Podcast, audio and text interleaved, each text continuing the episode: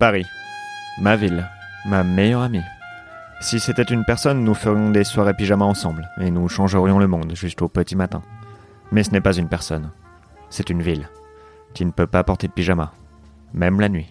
J'ai parcouru ces rues à la recherche du crime, enchaînant enquête sur enquête comme un intermittent du spectacle qui enchaîne les vidéos d'entreprise espérant en vain obtenir un statut que la société s'acharne à lui refuser. Mais tout a une fin, et je dois jeter l'éponge. J'ai laissé les clés de mon bureau à Pablo, mon jeune assistant péruvien, sur un malentendu, persuadé qu'il était mon fils. Il est temps pour moi de m'occuper de ma dernière enquête, l'affaire que je n'ai jamais pu résoudre. Mais bon sang, qu'a donc fait François Hollande pendant cinq ans? Quelqu'un frappe à la porte de mon petit bureau du 18e arrondissement. Mais cette fois-ci, c'est moi. Pablo m'ouvre. Le bureau est couvert de coupures de journaux et de photos sur les murs, liées entre elles par du fil de laine de couleur rouge. Ah bah génial, je pars cinq minutes et tu en profites pour mettre l'appartement sans dessus-dessous. Bravo, bel esprit, dis-je en applaudissant lentement. Il me raconte. Sa première enquête est de résoudre enfin l'affaire du petit Grégory. Ce petit a une sacrée confiance en lui. Si je n'ai pas pu moi-même m'en occuper, je doute qu'il y arrive. Mais je lui souhaite bonne chance et récupère l'objet de ma visite. Une boîte à chaussures qui contient les éléments de l'enquête qui m'a mise en échec ces cinq dernières années.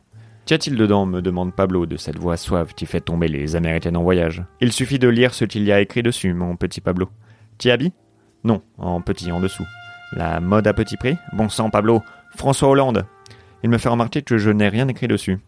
Effectivement, ce n'est pas la bonne boîte à chaussures. Celle-ci contient mes Santiago. Et moi qui les pensais perdus à jamais. Il fallait le dire tout de suite, me dit Pablo, me regardant de ses yeux verts comme les concombres. Je les ai rangés dans l'armoire, à la lettre H. Je me suis permis aussi de rajouter mes impressions sur l'affaire, ainsi que quelques pistes. Merci Pablo, mais je n'en aurais pas besoin, dis-je en parcourant minutieusement le dossier. Vingt minutes plus tard, ma lecture terminée, je me mets en marche pour l'aventure. Comme la France. Chez Tonton, un charmant camping du sud-ouest. D'après les notes de Pablo, c'est ici que François Hollande a décidé de se retirer. Un charmant jeune homme m'accueille à l'entrée. Je cherche un certain Hollande, lui dis-je. François Hollande. Peut-être avez-vous entendu parler de lui? Il était président de la République. Son visage blanchit. Je ne vois pas de quoi vous voulez parler. Je pensais avoir été clair. Je cherche François Hollande. Il était président de la République. Je ne peux rien vous dire, me répond-il. Je vois. Je sors mon portefeuille et le descratch. Peut-être que ceci vous rafraîchira la mémoire? Il prend le billet et me rend deux euros. Laissez-moi vous accompagner jusqu'à votre emplacement.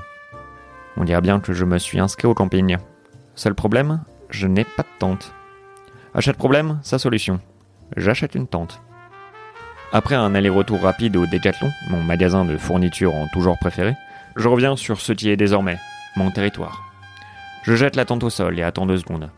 Rien ne se passe. Je retourne au magasin, furieux. Sur le parking, ma tente sous le bras et mes sentiers aux pieds, je regarde en souriant la démarche chaloupée d'un saisonnier sortant en Marcel de mon ancien magasin favori. Une petite seconde. Mais oui, cette démarche à la fois assurée et dépitée. Ses épaules rabattues sur le torse, comme si tous les malheurs du monde reposaient dessus. Ses petites lunettes comme prises en dans un visage qui ne leur correspond pas. Et ce sourire, à la fois désolé, mais étrangement heureux. François Hollande. Je m'élance vers lui. François François Il se fige. Monsieur le Président Il lâche son sac de course et des frites de piscine tombent au sol. La rouge, comme par hasard la couleur de frites que j'aime le moins, roule vers moi et se loge sous ma Santiago. Je glisse et m'étale de tout mon long sur le parking.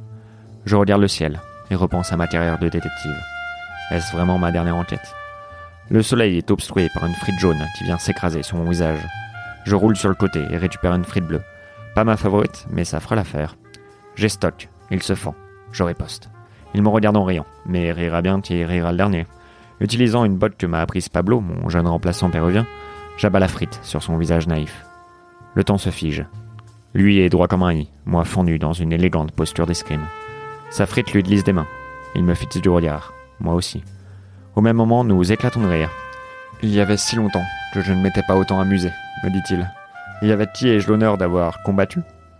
Mon nom est Froussin. José est mon prénom. Et détective est mon métier. Il ramasse les frites et les remet dans son sac. Personne ne me reconnaît jamais.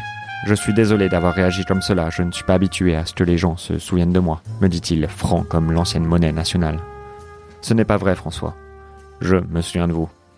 Et une question me brûle comme une part de pizza qu'on met à la bouche sans avoir pris le temps d'avoir soufflé dessus alors qu'elle sort à peine du four. Bon sang, François. Qu'avez-vous donc fait pendant cinq ans? Il sourit. Ah, enfin quelqu'un qui me pose la question. Ce que j'ai créé, mon cher José, est quelque chose de simple et de magnifique. Quelque chose de normal, comme moi. Je vais vous le montrer, mais il faut que vous m'accompagniez à Paris. Ça tombe bien, j'y habite, et j'adore cette ville. C'est un peu comme ma meilleure amie. Eh bah super, montez.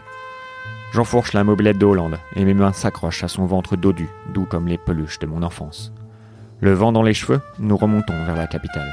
800 km et quelques glaces à la fraise plus tard, nous arrivons devant l'ancienne demeure de François, l'Élysée. Il ouvre la porte de derrière. J'ai encore la clé, me dit-il en riant.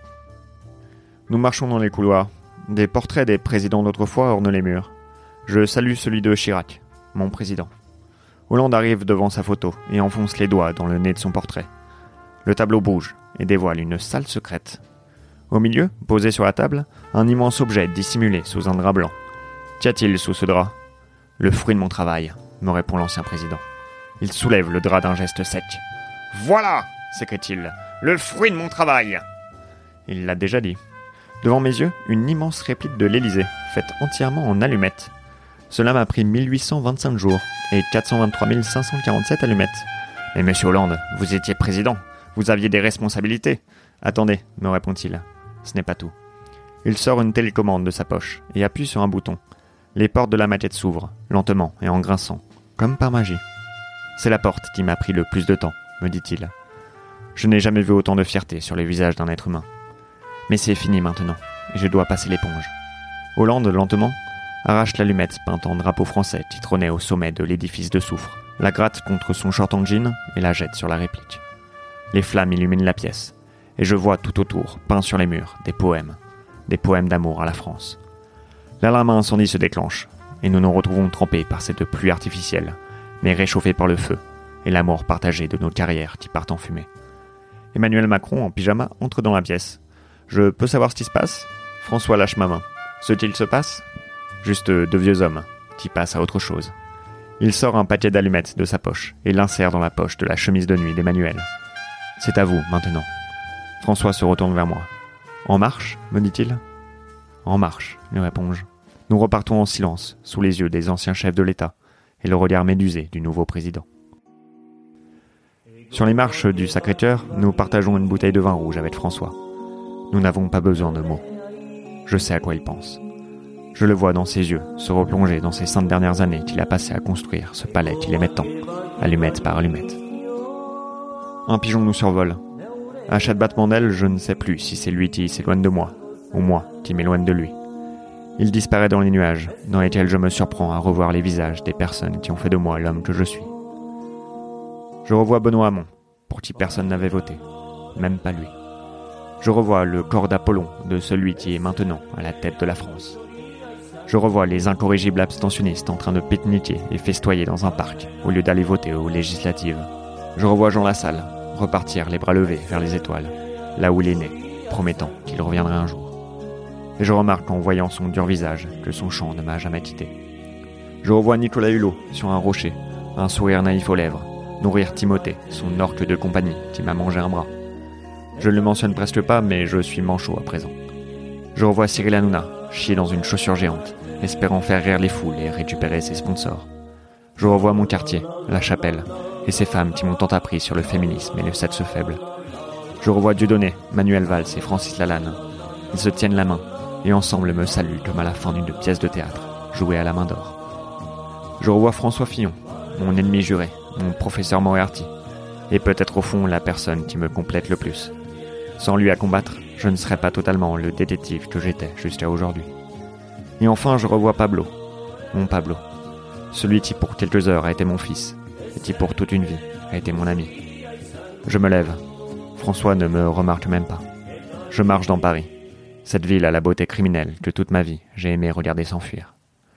Je ne m'en suis pas rendu compte, mais je suis machinalement arrivé devant la porte de mon petit bureau du 18e arrondissement. Je regarde à la fenêtre. La lumière est allumée et j'aperçois Pablo travailler. Je ne frappe pas à la porte. Plus jamais. Avant de partir, je remarque une enveloppe sur le palier. Détective Roussin est inscrit dessus, en lettres noires. Je l'ouvre. Derrière la porte de ce qui était autrefois mon petit bureau du 18e arrondissement, j'entends Pablo taper sur ma bonne vieille machine à écrire.